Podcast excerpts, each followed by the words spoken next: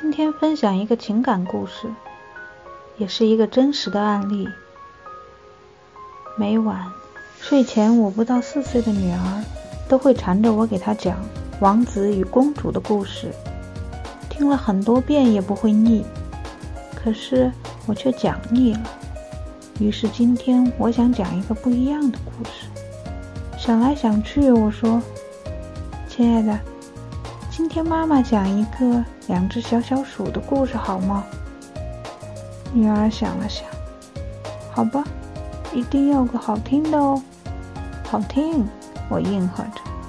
故事是这样的：从前，在一个大城市里，生活着两只平凡的小小鼠，一只男小小鼠和一只女小小鼠。他们认识之前。都生活在自己的小小的、小小的空间里，像这个城市中其他的年轻老鼠一样，生活在这个城市的底层，或欢喜，或悲伤。有一天，就有那么一天，这两只小小鼠在这个偌大的城市里相遇了。男小鼠爱上了女小鼠，开始默默的接近女小鼠。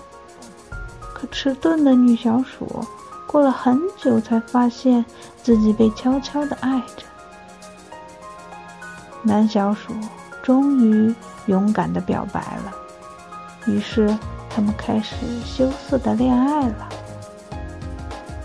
像所有热恋中的男女一样，他们完全沉浸在。爱情的蜜罐里，忘乎所以。他们在冬天的榕树下约会，一双手套和一条围巾就能帮他们驱除所有的寒冷。他们会为一顿丰盛的晚餐而欣喜若狂。他们会手牵手的压马路。他们那时还很穷，没有自己的房子和车子。那时候，他们最喜欢做的事，就是在阳光明媚的冬日下，在一个没有封闭的阳台上晒太阳。他们忘情地相拥在一起。女小鼠说：“要是等我们老了，能一起躺在满是鲜花的山坡上晒太阳，晒完肚皮晒脊背，晒完脊背再晒肚皮。”那该是多么幸福的一件事呀！说完就呵呵的笑了。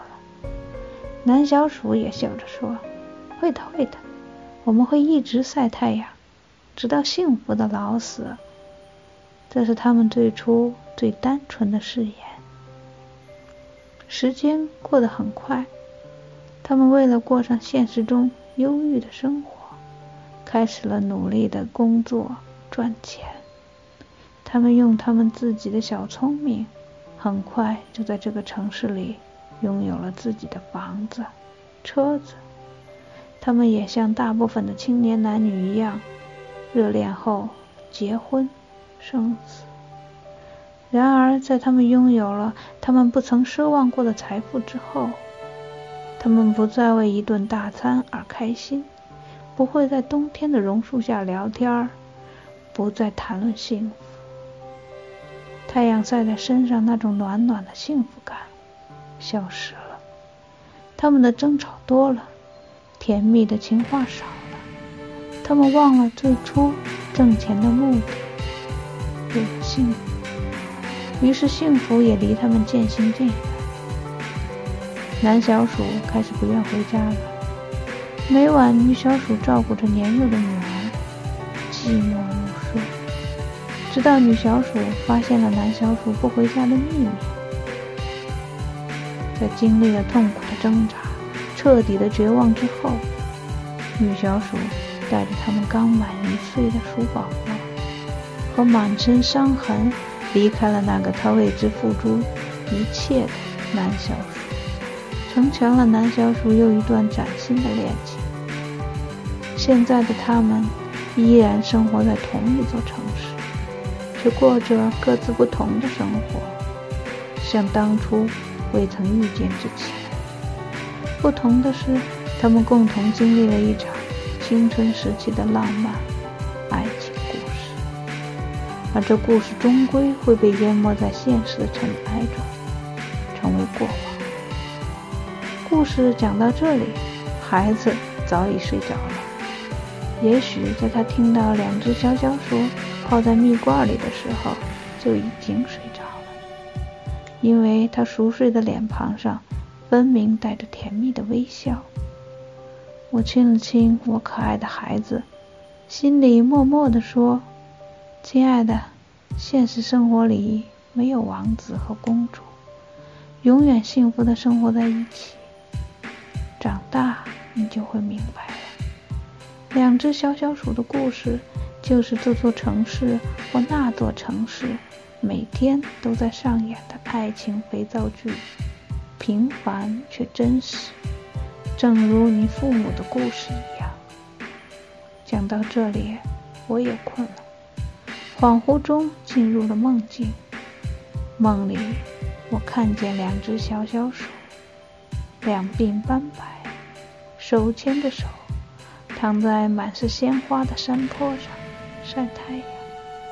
晒完肚皮，晒脊背；晒完脊背，又晒肚皮，幸福的笑着。